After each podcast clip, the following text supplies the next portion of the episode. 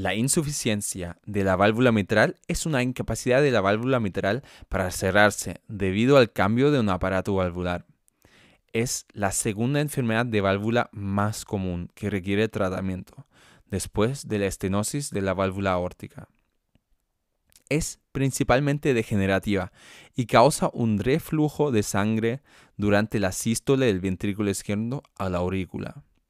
Las formas leves suelen ser asintomáticas la insuficiencia mitral grave puede provocar dilatación de la aurícula izquierda, hipertensión venosa pulmonar, disnea y especialmente en el caso del curso agudo, por ejemplo, por un hilo de tendón desgarrado, un edema pulmonar.